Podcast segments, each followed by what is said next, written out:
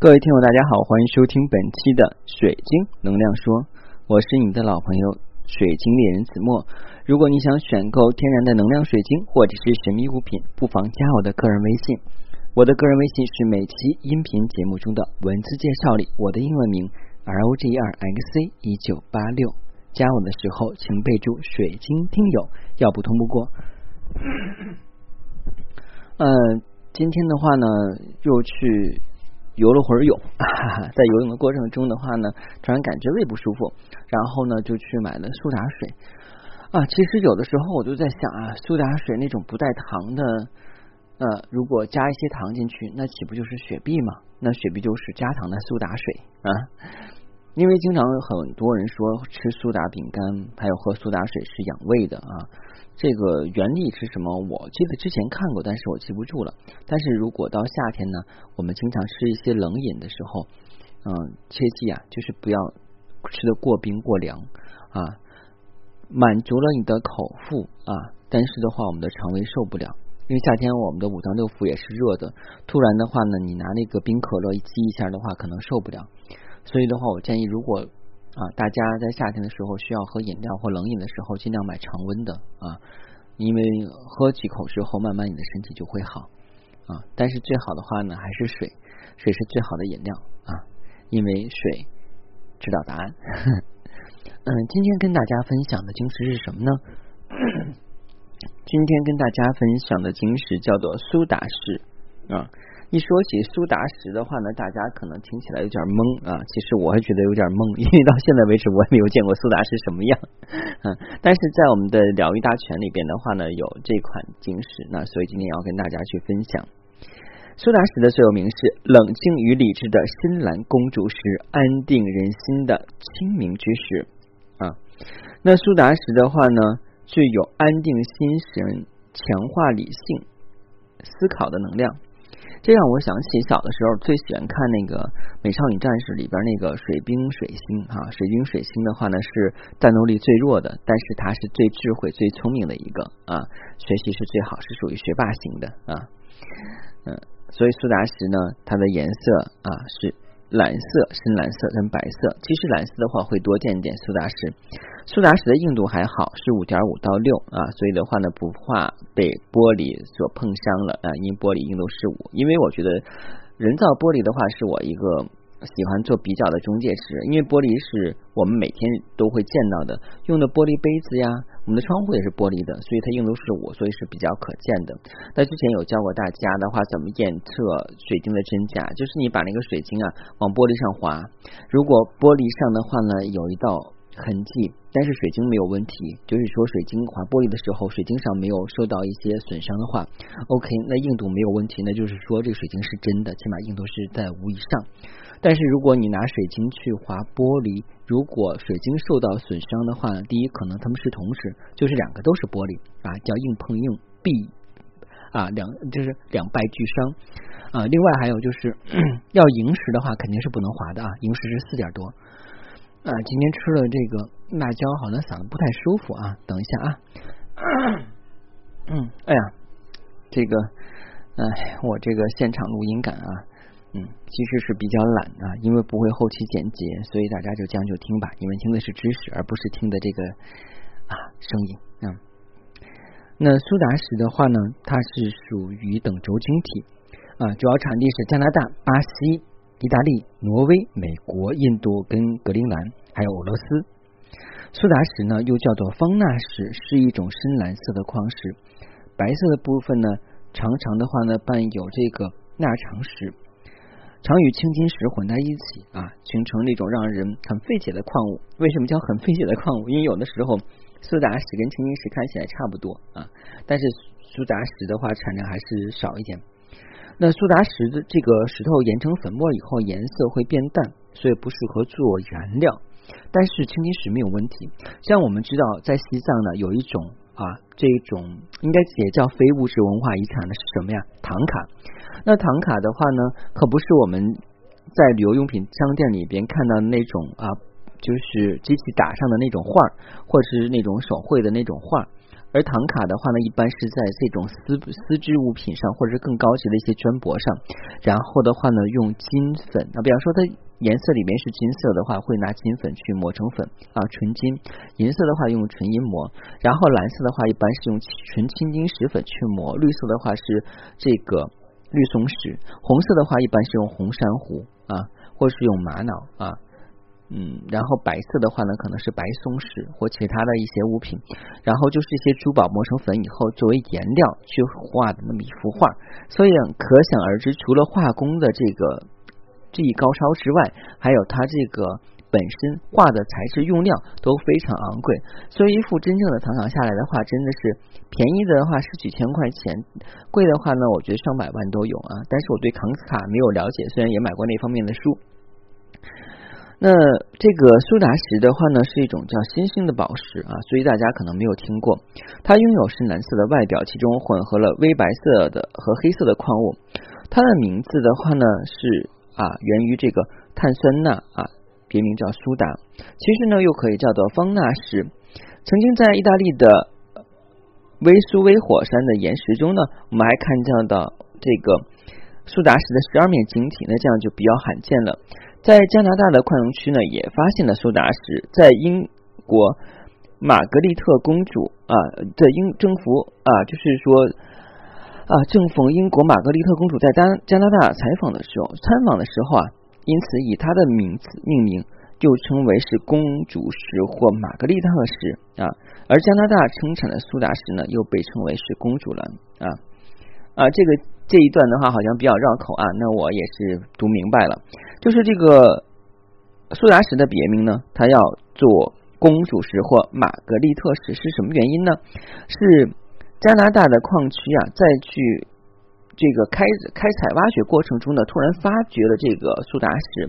当时正好的话，英国的这个玛格丽特公主呢，在加拿大参访，那为了以示友好呢，就把这个。被发掘的苏打石命名为公主石或者是玛格丽特石，来纪念这个公主的参访活动啊。其实的话呢，就是纪念她，或者说变相讨好。嗯，那古罗马人相信呢，苏打石能够去除邪灵，因此在晚上出门的时候呢，会佩戴苏打石出门，以避免受到邪灵的侵害。在古埃及的陵墓中呢，也常常会发现有苏打石制作出的辟邪神器。不过当时的这个记忆呢比较差，所以的话呢，很多苏打石呢被当成了青金石啊。但现在不会了，以前的话呢，很多人是把苏打石当青金石来去制作成一些啊首饰的。苏打石的话呢，它比较有意思啊，因为苏打石的话呢，遇酸会起泡，就像小苏打粉一样。所以的话呢，我们在佩戴苏打石的话呢，尽量避免一些酸性物质。啊，所以就是说，有些奇葩的人的话，喜欢啊自己的水晶啊，自己喝可乐的时候呢，也要用自己的水晶喝一些可乐啊。我见过这样的人啊，自己喝可乐的时候呢，发现手链是，哎呀，我的手链的话戴了一天了，他也很口渴，那你也喝点可乐吧，滋一股子把可乐浇到手链上啊。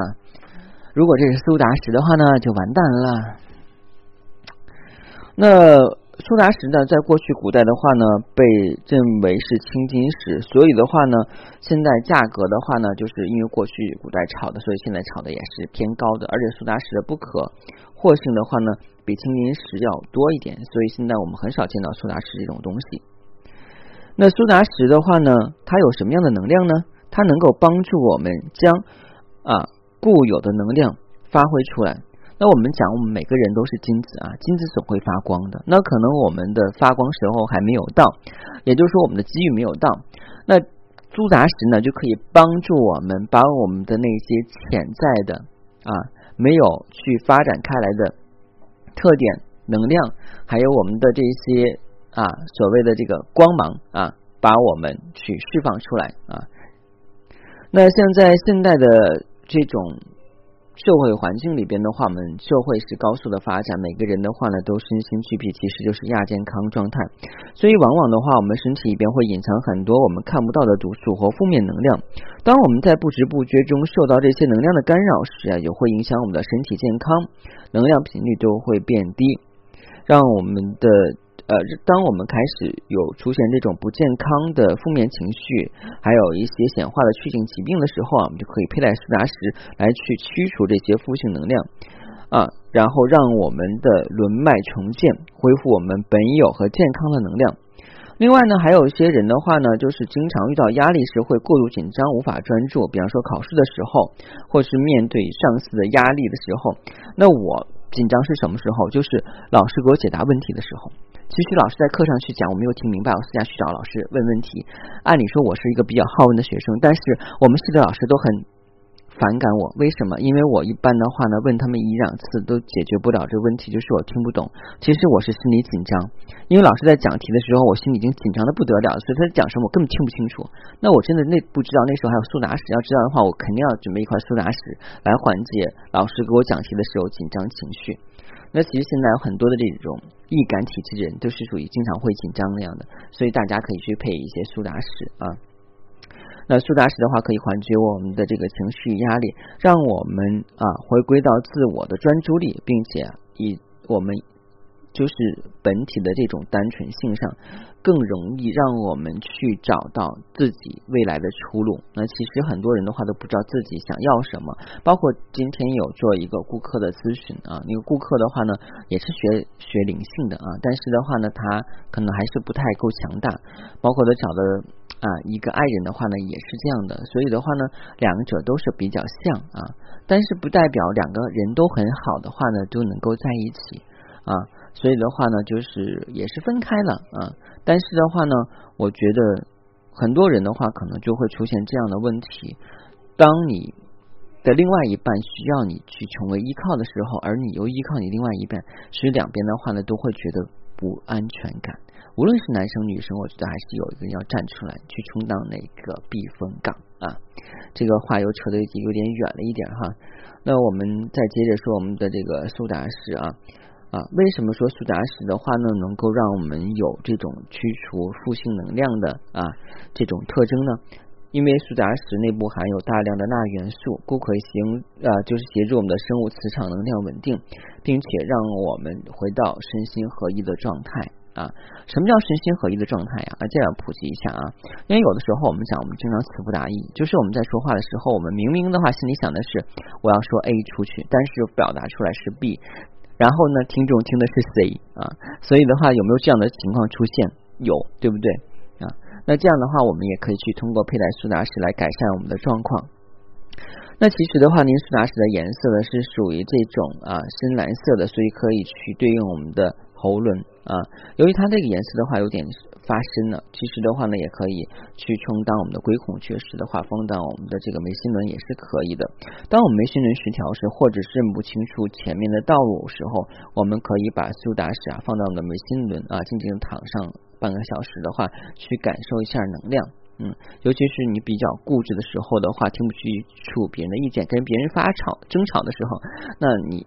如果争吵完了，请你一定要去找一块苏打石握在脚心里边啊，让你静下来去想一想，到底别人说的对不对，也不要盲目的去听从别人的意见，要自己的主见啊。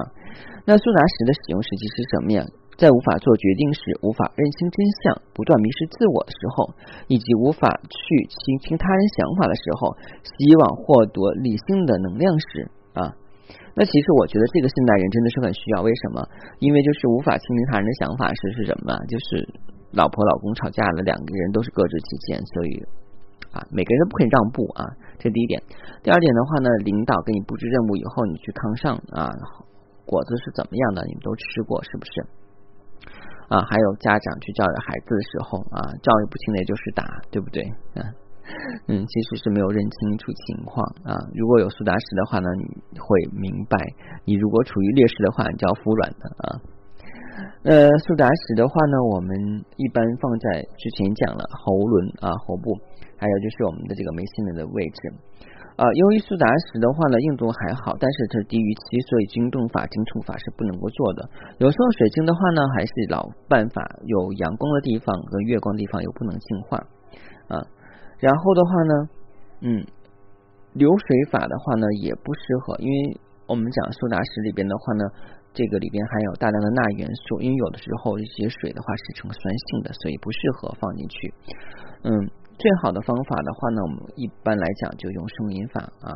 那有些人问了说，能不能用这个香薰法啊？香薰法其实不太建议用，因为其实苏打石的性质的话跟青金石蛮像的，青金石是很怕这个香薰的，因为它的这个密度比较低，苏打石的密度还好，但是的话经过熏的话，它的颜色也会变深或者变黄啊，所以用声音法还是最合适的啊。